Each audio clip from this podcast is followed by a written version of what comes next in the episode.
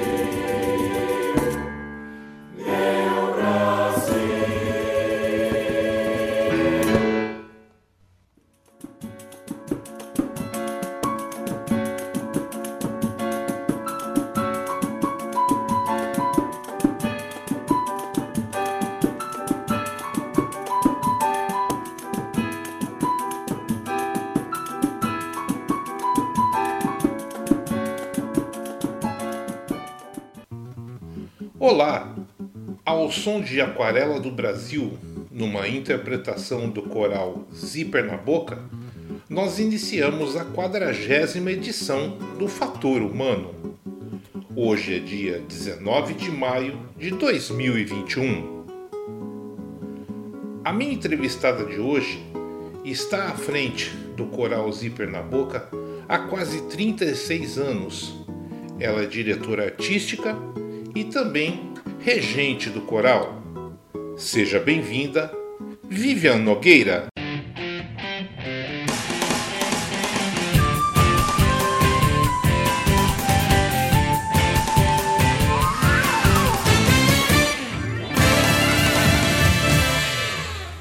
Jefferson, eu é que agradeço o seu convite e a oportunidade de falar um pouquinho desse trabalho que eu desenvolvo já há tantos anos. É um grande prazer poder conversar com você sobre esse assunto. Obrigado. Muito obrigada.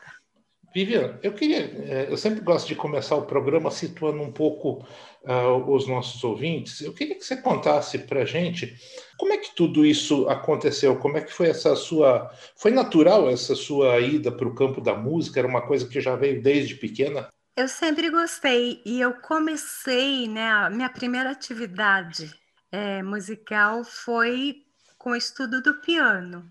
Então, com oito anos, eu iniciei o meu estudo de piano e fui progredindo. Aí, eu, isso lá na minha cidade natal, que é São João da Boa Vista. E aí, eu tinha uma professora lá e ela tinha contato com o conservatório aqui. Aí, quando chegou na. Quando eu já estava bem avançada no piano, ela me trouxe aqui para o conservatório eu acabei me formando no conservatório. E, uh, paralelo a isso, eu sempre gostei bastante de cantar, né? Então, cantava no coral da igreja tal. Mas, inicialmente, quando eu pensei em seguir a minha carreira como pianista mesmo, ah, já okay. que eu havia me formado no conservatório, né? Uhum. Me formei no Conservatório Musical Campinas, que hoje há bastante tempo não existe mais, mas era administrado por uma professora chamada Olga Normanha, era bem conceituada aqui na cidade. Aí, uh, só que aconteceu, quando chegou na época de eu prestar vestibular, eu, eu prestei, uh, uh, fiz minha inscrição para o vestibular, antigamente era pela FUVEST, né? E prestei para piano na Unesp. Aí, naquele ano, eles decidiram sair da FUVEST o vestibular. Aí a FUVEST me mandou material falando: olha, se você quiser fa é, fazer inscrição para um outro curso, você pode. E, e aí eu resolvi me inscrever no curso da Unicamp. Naquela época só tinha o curso de composição e regência. Como eu tinha acabado o meu, meu segundo grau, né? E estava uh, prestando vestibular pela primeira vez, eu resolvi prestar o vestibular, porque eu achei que também é, tinha prova de aptidão tal, e, em regência, né? Eu falei, bom, eu vou prestar para ver como, como é esse universo e depois eu, eu, eu vejo que eu vou, se eu vou fazer cursinho, o que, que eu vou fazer nesse, nesse vestibular, né? Que era de composição e regência. E como tinha, logo de cara, tinha o, o, canto coral como uma das matérias principais, e eu sempre gostei muito de cantar, e, e eu já cantava no, no, no coral é, da igreja, e tinha começado até a reger o coral da igreja, porque a pessoa que regia já estava com uma certa idade, e ela sempre me falava disso, e como eu tinha entrado em regência, bom, falei, tá bom, vou começar a me aventurar nisso, mas é, e acabei me envolvendo de uma tal forma que o piano foi ficando cada vez mais de lado, sabe? É, e eu fui me dedicando cada vez mais ao estudo da regência e do canto também. Comecei a fazer aulas de canto e, e me comecei a mergulhar nesse universo e nunca mais sair. Então, sempre, desde, desde que eu ingressei, depois o curso de composição e regência na Unicamp, eles resolveram dividir o curso. Eu já até tinha feito algumas matérias da composição, mas optei pela regência e segui no curso de regência, regência plena. Fiz primeiro regência coral, depois orquestral, depois, mais para frente, é, eles dividiram esse curso também. Você poderia optar só por regência coral, mas na minha época era regência, é, o que eles chamam de regência plena, que você faz primeiro a regência coral, depois a orquestral. E embora eu tenha feito todas as matérias e, e me formado em regência plena, eu sempre quis direcionar minha atividade para o coral, porque eu sempre tive é, um interesse muito grande pela voz, né? Uhum. Eu nessa dentro do, do curso de, de, regência, como é regência orquestral, você tem que fazer um instrumento de orquestra e eu toquei violoncelo, comecei a estudar violoncelo nessa época, eu cheguei cheguei a tocar numa orquestra jovem que se formou na época, né? E foi um trabalho bem interessante. E eu me interessei bastante pelo violoncelo, mas sempre a atividade coral né? Como, como a regente, ela sempre se sobrepôs a essas outras atividades. Então, você acaba, né, com o, o seu desenvolvimento profissional, você acaba tendo que é, direcionar cada vez mais a sua atividade. Então, hoje, infelizmente, eu não toco mais cello, e, piano eu uso como um instrumento para regência, né? Não sou mais uma pianista, porque toda atividade existe bastante dedicação, assim, porque é uma questão de coordenação, tal, de não é só a teoria, né? Se você não pratica, você vai perdendo agilidade nos dedos, tal. Então eu uso como um instrumento para regência, mas não não sou não sou uma pianista mais, né? Não estudo diariamente para isso. Vivian, é, você está falando dessa questão do coral e eu acho isso um desafio eh, fascinante. É, eu acho a gente até conversava antes do programa. Eu já acho um desafio muito grande você reger uma orquestra, né? Onde você tem ali as pessoas, mas você está baseado nos instrumentos, né? São eles que Sim. dão o som obviamente no coral são as vozes. É um, aí sim, eu acho que é, é, talvez um pouco mais humano. Desculpe se eu estiver errado, mas é que depende essencialmente da pessoa, né? Fora isso, né? É, eu queria que você falasse para mim quais são os principais desafios de você reger um coral. Bom, uh, o primeiro grande desafio, eu vou falar assim da minha experiência que eu enfrentei. É, quando você estuda, né, a regência coral, você sempre vai tomar como referência tal um som ideal, um som ideal de um coro, né? E quando você chega para iniciar um trabalho com um grupo, né, você percebe que aquele som ideal só acontece na sua cabeça. Você tem que realmente é, formar aquela sonoridade, né? É, principalmente é, no, meu, no meu caso e na maior parte dos regentes, assim, pelo menos do Brasil, que a gente trabalha com corais amadores, com pessoas que não têm uma formação específica na área musical, mas o canto, né? É, é uma, uma atividade que atrai. As pessoas cantam, né? Eu sempre falo que quem fala canta. Uhum. Isso, né? Ali é o, é o princípio, né? Mas para você é, fazer, é, produzir essa sonoridade, você tem que realmente trabalhar para isso. Então, é, você tem. Cada voz é um instrumento. Uma coisa que também eu sempre digo para os meus coralistas é quando você canta, o seu o seu corpo é o seu instrumento. Então você precisa começar a se voltar para ele, começar a desenvolver uma conscientização corporal. Né?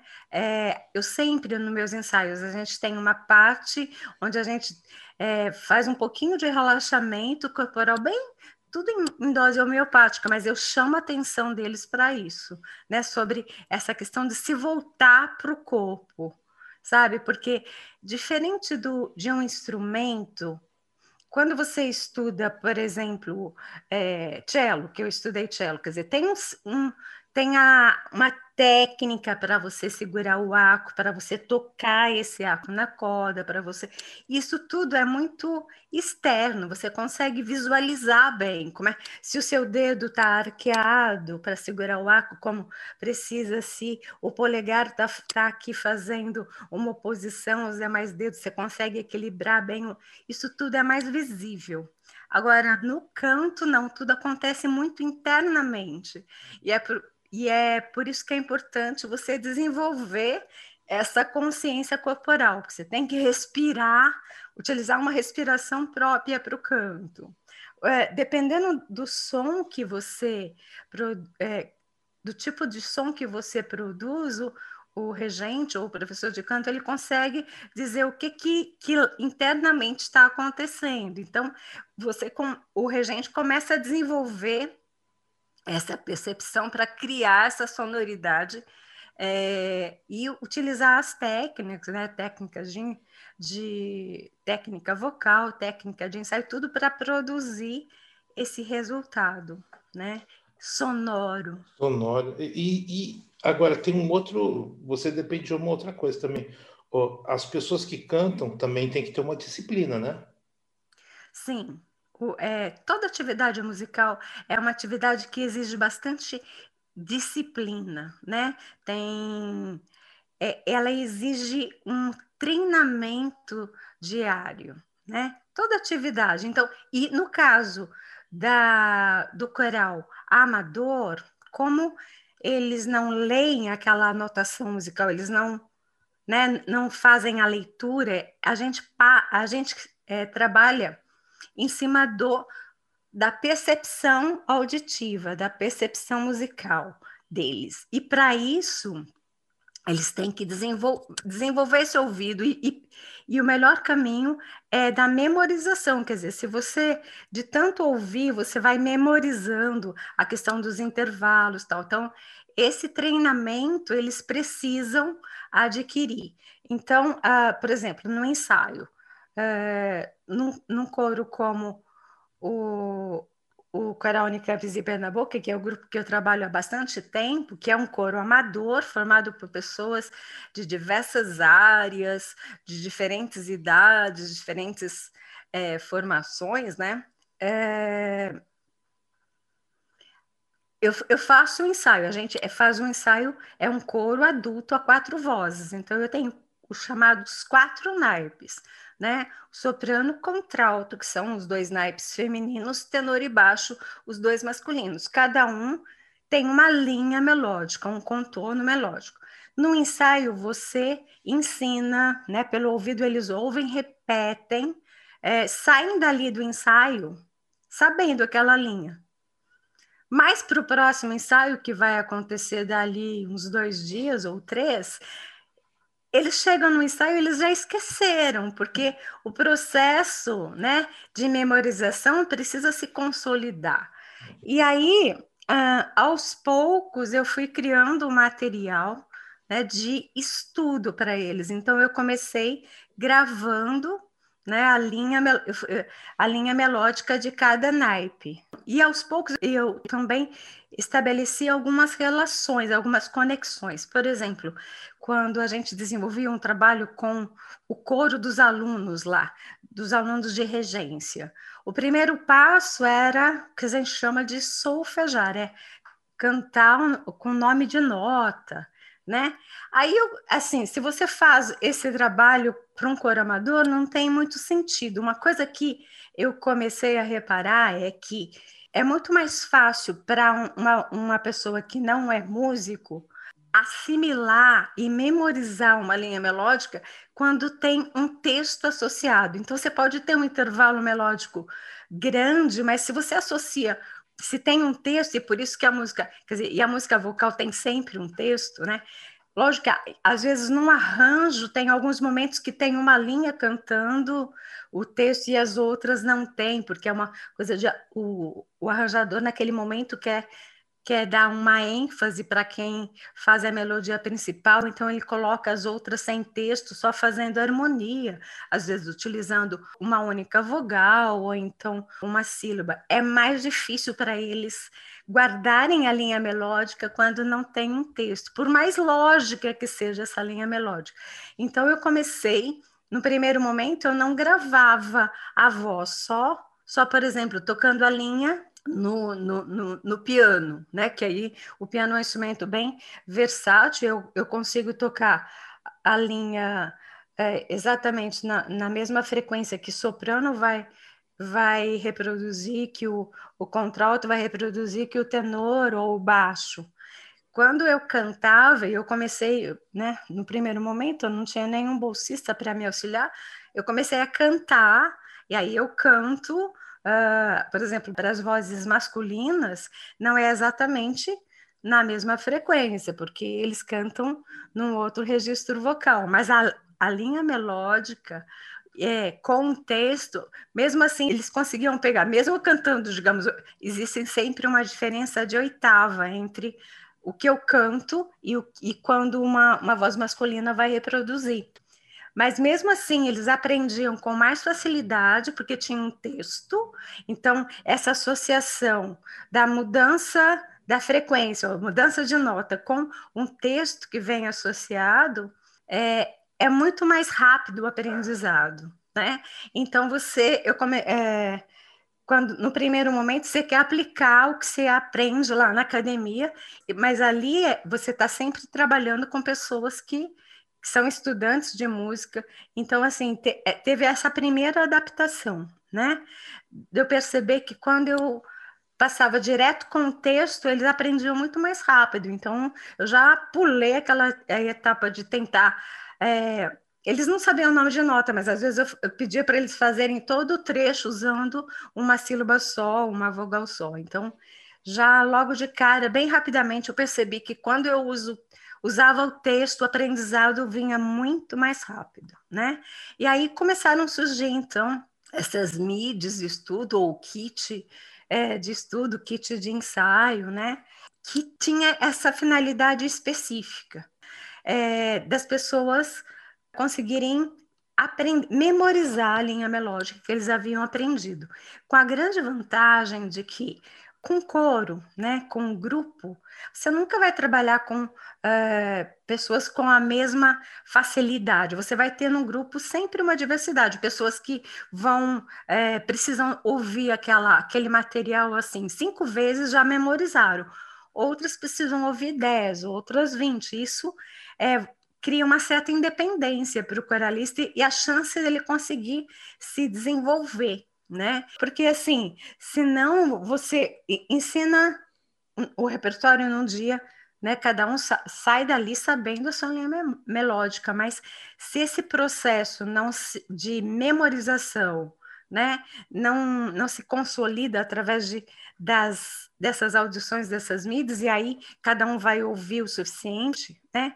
Ele pode no primeiro momento ele pode ouvir e falar não, agora eu já estou sabendo. Chega lá, ele vai perceber, não, já no ensaio, não, estou sabendo muito bem, não, tem que ouvir mais um pouco. Isso permite que o trabalho se desenvolva também, senão seria um processo muito, muito lento. E a gente sempre trabalhou, desde, é, o coral sempre se apresenta em muitos locais do, do, do, campus e atende muitos convites de encontros de corais, festivais de corais. Então, eu preciso, no, dentro de um, de um prazo, preparar aquele repertório, né? E é interessante que você está falando isso. A gente não, não discutiu nem a questão da pandemia, que há mais de um ano mudou todo o cenário, né? Mas é, é, foi uma técnica que você utilizou sem imaginar o quanto seria importante no período de pandemia, não, Vivian? É, então, essa pandemia, né, pegou a todos de surpresa. O coral, é, o ano passado, estaria, estaria completando 35 anos de, de atividades, então eu já tinha começado o ano com um planejamento, fazer um concerto comemorativo, uma edição do nosso Festival Unicamp de Goiás também em comemoração, chamar ex-coralistas para participarem desse concerto. De repente, né, esse, esse trabalho foi interrompido e ficou nessa suspensão. A gente ficou um primeiro momento sem saber o que fazer, mas aí quando, né, depois de um mês, você começa a perceber que você precisa arranjar uma forma de desenvolver o seu trabalho, de continuar produzindo, porque na verdade, eu acho que quando eu comecei a desenvolver esse trabalho virtual, de ensaio virtual, eu também não teria, não tinha ideia de que a pandemia iria se estender até até hoje, até 2021 que Isso, estamos, é. né? Mas eu comecei e assim, na verdade, o que eu fiz foi primeiro adaptar o meu ensaio para uma plataforma de videoconferência ou de reuniões. A gente não tem um, um programa, uma plataforma própria para desenvolver ensaios musicais. Então eu aproveitei o que tínhamos e comecei a dar ensaio nesse formato né? É, isso é, exigiu que eu reformulasse completamente a minha metodologia de ensaio, porque existem algumas limitações mesmo dessa plataforma que, na verdade, foi planejada para uma videoconferência, uma, uma pessoa falar enquanto as outras ouvem, ou numa reunião, uma pessoa fala, os outros estão ouvindo, depois o outro fecha o microfone.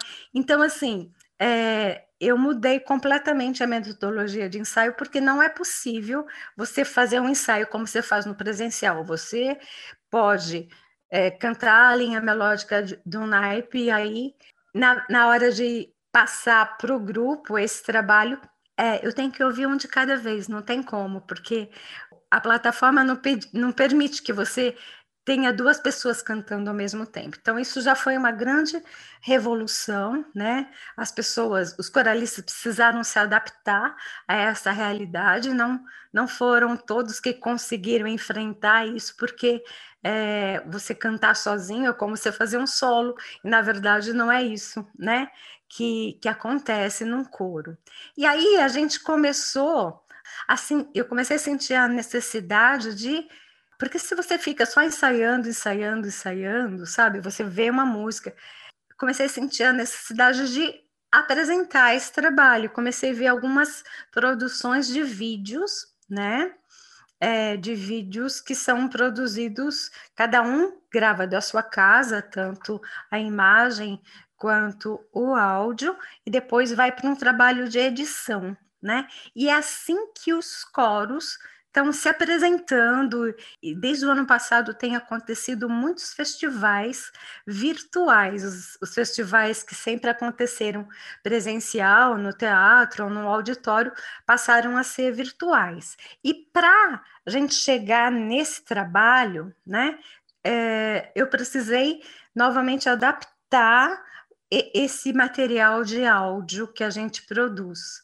Então, precisou ser um material mais requintado, assim, onde, por exemplo, a questão da, da interpretação, né? Porque antes esse áudio servia como guia de estudo, agora esse áudio é um guia de gravação, então algumas coisas da, da interpretação, de mudança de andamento ou tipo de articulação, eu tenho que é, nessa gravação que eu faço, eu tenho que já colocar tudo, e tem um outro elemento que é o metrônomo, que é o que dá a pulsação e o que uma das funções do regente quando ele está à frente de um grupo é justamente dar esse esse metrô, esse metro, quanto que qual que é a pulsação da música? Isso vai determinar se a música tem um andamento lento ou rápido. Então, se ela tiver um andamento lento, o regente vai reger. Se ela tiver um, um andamento rápido, né?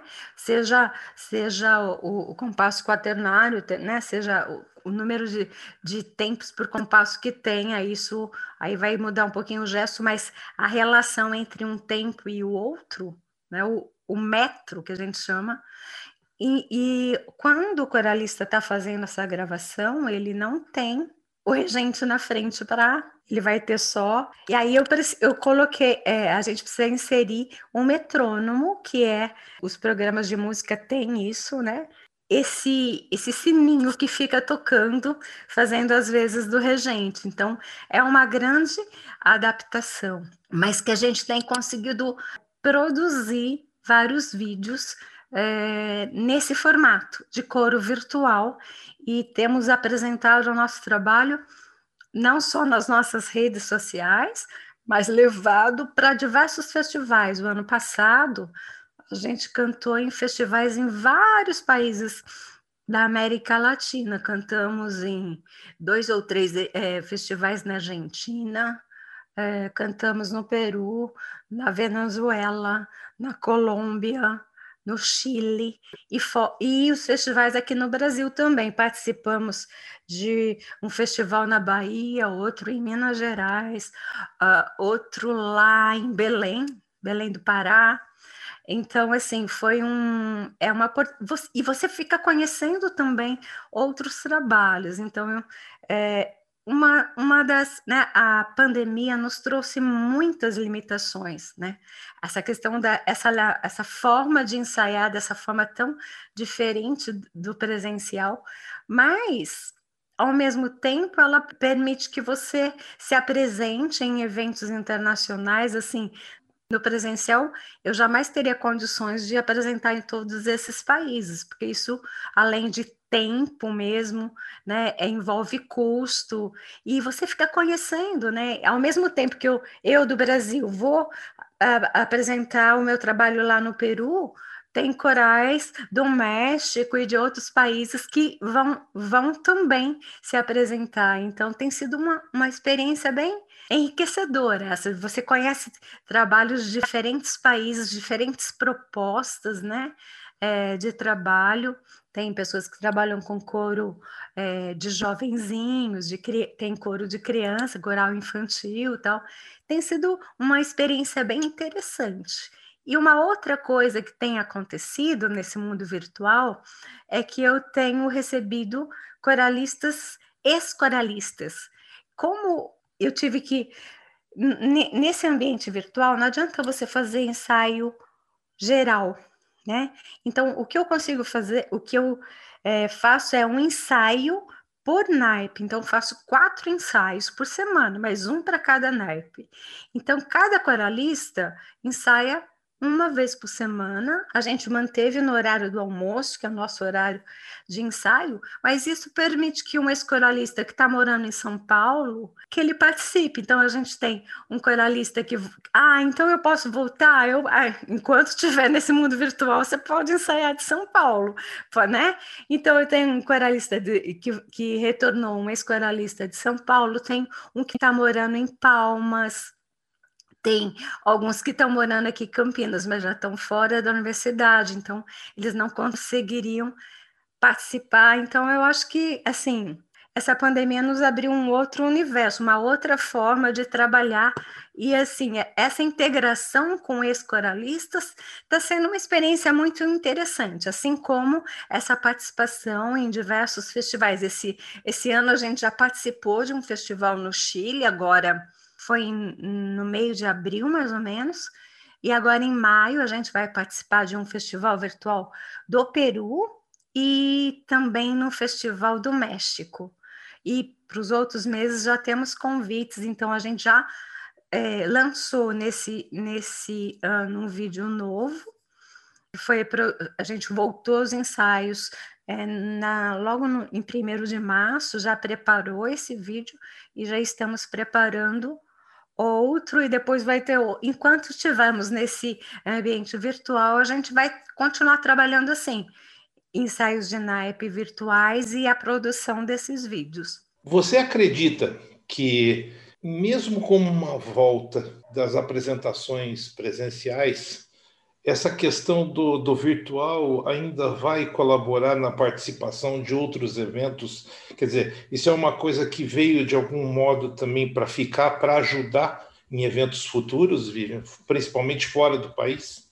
por exemplo, tem um festival que aconteceu ano passado no Brasil que, a começar assim, a organização envolveu diversos regentes de diversas regiões e eles terminada a primeira edição que aconteceu esse ano, eles disseram, o ano passado, eles disseram que pretendem continuar com essa versão virtual. Eu acho que algum, as experiências, a gente precisa sempre ter a sabedoria, sabe, de utilizar aquilo que, que foi produtivo. Então, assim, os ensaios e as apresentações, principalmente de coro, de voz, né, de, de grupos corais e também de instrumentos de sopro, é, os especialistas dizem que quando houver a possibilidade de voltarem os ensaios, né, é, serão sempre as últimas atividades a, a retornarem. Porque quando você canta ou toca um instrumento de sopro, dizem que a, a contaminação por a, pelos tais aerossóis, que são gotículas é, da sua saliva que você lança no ar, quando você fala, isso acontece, mas quando você canta, essa, essas, esses aerossóis têm um alcance muito maior, e assim com os instrumentos de sopro. Então, assim, é, isso já me, me cria uma expectativa de que a atividade que eu desenvolvo, né, no presencial ainda vai demorar um tempo, porque pode ser que é, grupos de música de câmera que utilizem, por exemplo, um piano, um instrumento de cordas, onde você não tem essa, essa propagação pelos aerossóis, isso pode ser que consiga retornar um pouco antes. Mas a minha atividade, é, atividade do canto coral, ou você faz ao ar livre, aí você vai estar tá sujeito às condições do, de clima, né? Imagina você fazer um ensaio de coral ao ar livre num dia com muito vento. O, o regente vai perder completamente o seu trabalho, a questão de, de refinar a sonoridade, de, tanto do ponto de vista de formar a sonoridade do grupo, quanto de afinação, de precisão rítmica. Então, é um pouco complicado. Então, eu acho que, por exemplo, essa, essa questão do metrônomo que eu incorporei na, na MIDI, né? Porque sem esse metrônomo é impossível alguém conseguir sincronizar esse material, esses áudios que chegam, né? É impossível alguém sincronizar para para isso é, virar um resultado do grupo, né? Então esse metrônomo vai precisar, já, já sei que vai me ajudar, mesmo quando eu vou estar presencial, porque isso vai eles vão estar é, tá acostumados já a encaixar o ritmo dentro de um metro, né? De, de uma coisa que se mantém constante e vai ser muito mais fácil eles entend, eles seguirem a regência com, com essa ferramenta, que eles já vão estar acostumados, né? Uma coisa que no, na, na mídia anterior não tinha. Vivian, para você, é, são, você está caminhando para 36 anos como diretora artística e regente do Coral Zi Pernambuco. Esse período de experiência, né? É, o quanto que ele foi importante para ajudar essa trajetória do ano pandêmico, porque você tem uma experiência acumulada, tudo bem que você teve que se adaptar a uma nova realidade, né? Mas certamente essa experiência deve ter te dado uma base, né, para estar tá fazendo tudo isso até hoje. Quanto que isso foi importante, Vivian, na sua, na sua carreira? É, eu acho que assim, essa trajetória, né, de, de tantos anos, é, se você, né, se eu olho para trás, eu vejo que sempre exigiu bastante em, questão de, de você criar e inovar, sabe? E tentar conduzir o grupo da melhor forma. Então, assim, teve um, um, um momento desse trabalho presencial, né, que foi a maior parte né? Por, por enquanto está sendo. Foram 30, é, 34 anos, vamos colocar. Né? Teve um, um momento que eu quis uh, sair daquela formação tradicional de coro. É, a gente fazia algumas incursões assim de, de inserção de alguns elementos cênicos, mas teve um momento que eu falei não, eu quero é, eu quero propor para eles esse desafio, que também era um desafio para mim, de trabalhar cenicamente com o coro. Foi um, uma iniciativa que eu tive em 2005, quando o coro completou 20 anos de atuação. Eu quis, né, como comemoração, a gente montar, fazer essa montagem de um musical.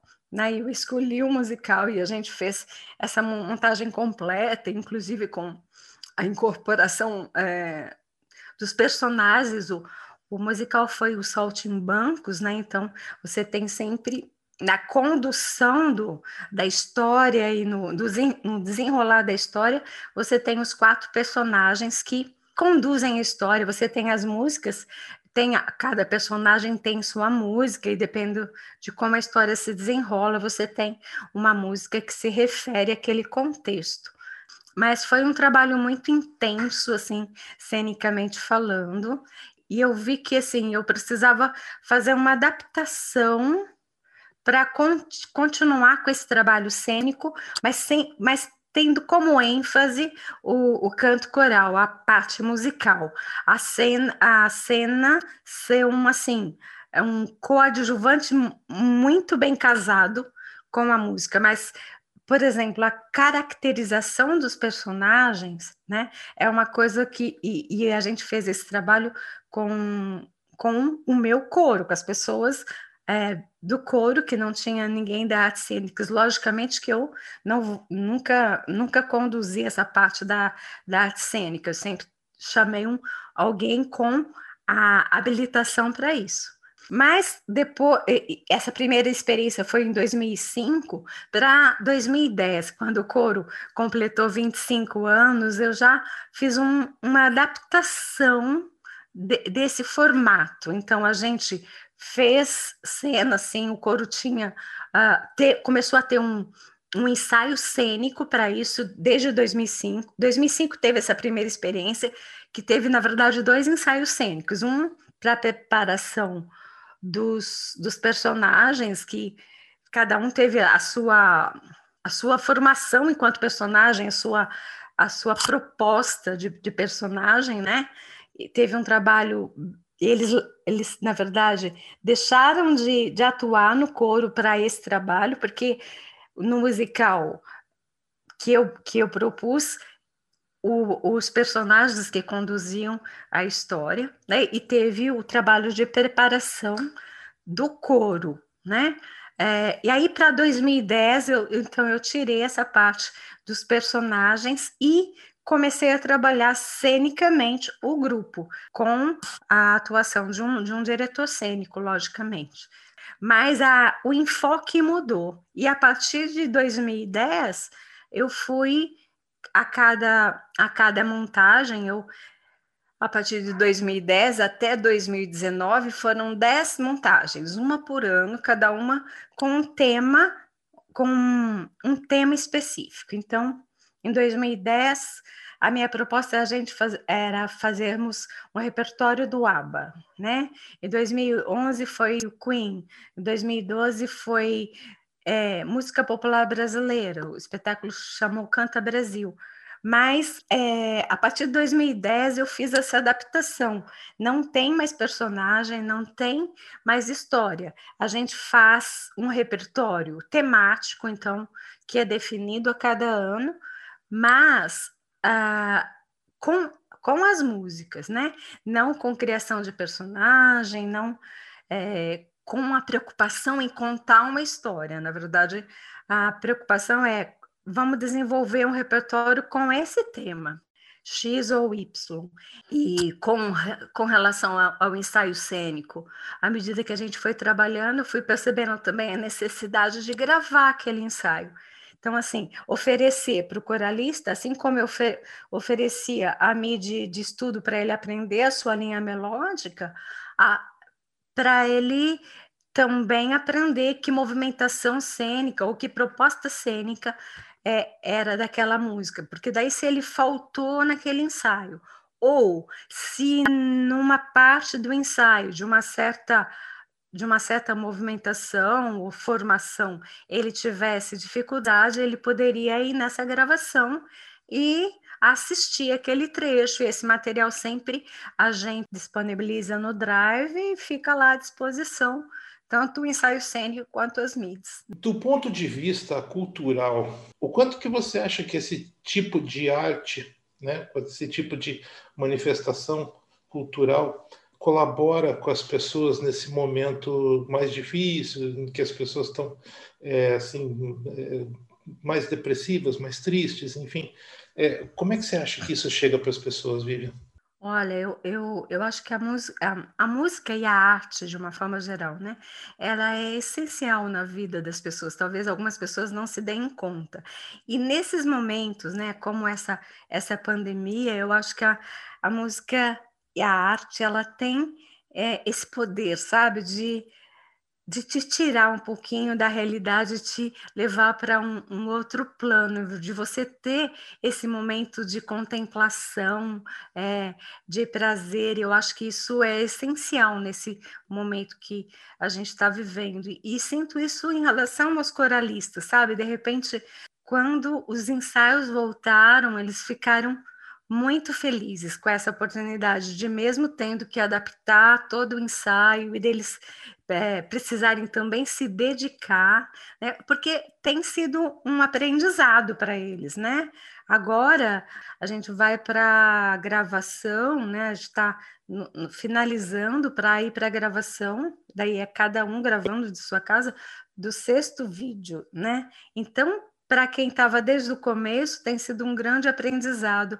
E essa, essa possibilidade, sabe, de você mostrar o resultado desse trabalho para as pessoas e, e saber que para aquelas pessoas que recebem, aquilo chega como uma, uma, coisa muito boa, que realmente faz com que a pessoa saia ali do, do dia a dia. Assim. Então, eu tenho um retorno né, muito bom com relação a isso, não só em relação aos coralistas, mas das pessoas que estão tendo acesso a esse material. Eu acho que a música realmente tem um, um, uma função muito muito importante nesses tempos de pandemia, que é esse de, de trazer esse prazer, esse essa contemplação e, e, de tirar um pouquinho as pessoas ali daquela daquele ambiente, né, de estar tá muito em isolamento social. Acho essa questão do isolamento social é uma coisa que realmente psicologicamente afeta muito as pessoas, né? Então, eu gostaria de te agradecer muito, né, pelo esse tempo que você dispensou aqui com a gente, conversou, contou, falou sobre ah, as coisas boas, as dificuldades, enfim, mas estamos atravessando e em breve, se Deus quiser, a gente vai conseguir ver o Zíper na boca ao vivo. Eu torço muito por isso. Obrigado, viu, Vivian? Nossa, Jefferson, eu que agradeço muitíssimo essa oportunidade de falar um pouquinho desse trabalho que eu desenvolvo há tantos anos, com muito amor, com muita dedicação, e falar um pouquinho dessa situação de pandemia, né? Como a gente conseguiu contornar esse, esse, essa pandemia, essa situação de isolamento social e continuar é, o nosso trabalho de uma forma bem diferente, mas continuamos. Infelizmente, muitos grupos corais estão parados desde que a pandemia começou. Então, é, é uma grande alegria essa oportunidade de falar um pouquinho desse trabalho, de situar esse trabalho na pandemia. Quem sabe isso seja um estímulo para pessoas que, grupos que estão é, parados, que eles possam começar a ensaiar dessa forma, que não é a forma bem, é uma forma bem diferente do presencial, mas você consegue é, levar o trabalho, desenvolver e as pessoas é, envolver as pessoas, né? Tanto os, os coralistas quanto, quanto o público. Eu acho isso tem sido um, um, um grande incentivo para eu continuar nesse trabalho, mesmo durante a pandemia se alguém quiser saber mais, conhecer mais, quem não conhece, né, o, o Zíper na Boca, é o canal no YouTube é o, é o local melhor para isso, Vivian?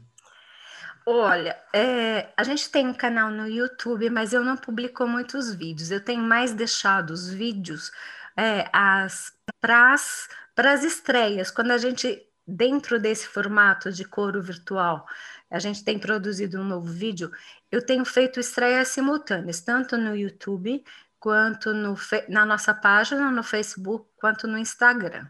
E no Facebook e no Instagram eu, eu publico é, assim com mais frequência.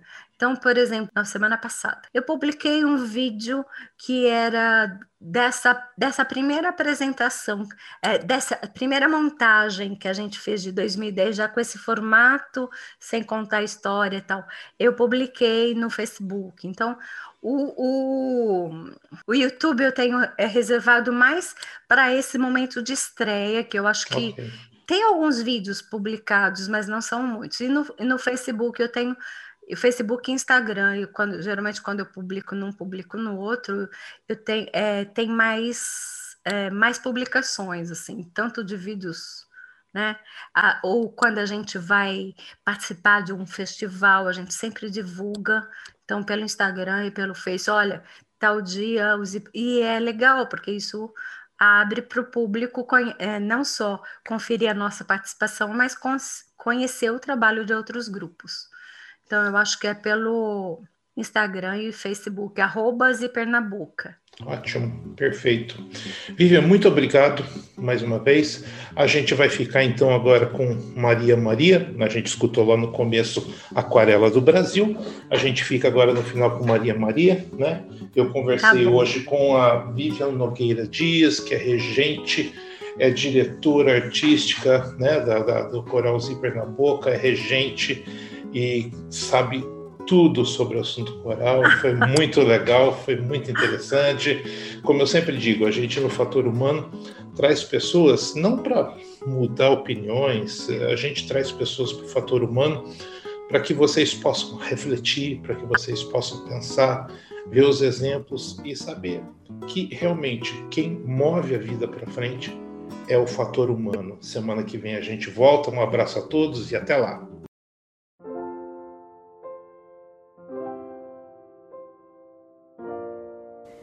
Marias? São muitas. Tem a Maria que levanta cedo e vai trabalhar na linha de frente. Tem a Maria que se desdobra em mil, trabalha de casa, com os filhos para cuidar, a casa para arrumar. E a Maria aguenta. A realidade exige força, suor, raça, gana, fé na vida. Para enfim conseguir viver e amar como outra qualquer do planeta. A Maria é marcada pela graça, pelo amor, pelo sonho. Mas tem a Maria que se foi. Tem a Maria que não conseguiu se despedir de quem ama. E tem a Maria que acredita em dias melhores, nessa mania de ter fé na vida, porque sabe que tem outras Marias lutando como ela, ao lado dela, para ela. Maria é um nome, não um número. Maria sou eu, Maria é você. Maria somos nós. Com a estranha mania de ter fé na vida. Maria, Maria, um dom, uma santa magia, uma força